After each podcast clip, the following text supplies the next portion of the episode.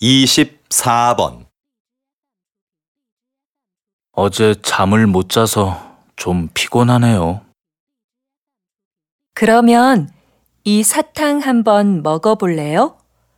저는 피곤할 때 이런 걸 먹으면 힘이 나고 기분이 좋아지거든요. 고마워요. 그런데 저는 단 것을 별로 좋아하지 않아요. 건강에도 안 좋잖아요. 자주 먹는 게 아니고 피곤할 때만 먹는 거니까 괜찮아요. 다시 들으십시오. 어제 잠을 못 자서 좀 피곤하네요. 그러면 이 사탕 한번 먹어볼래요?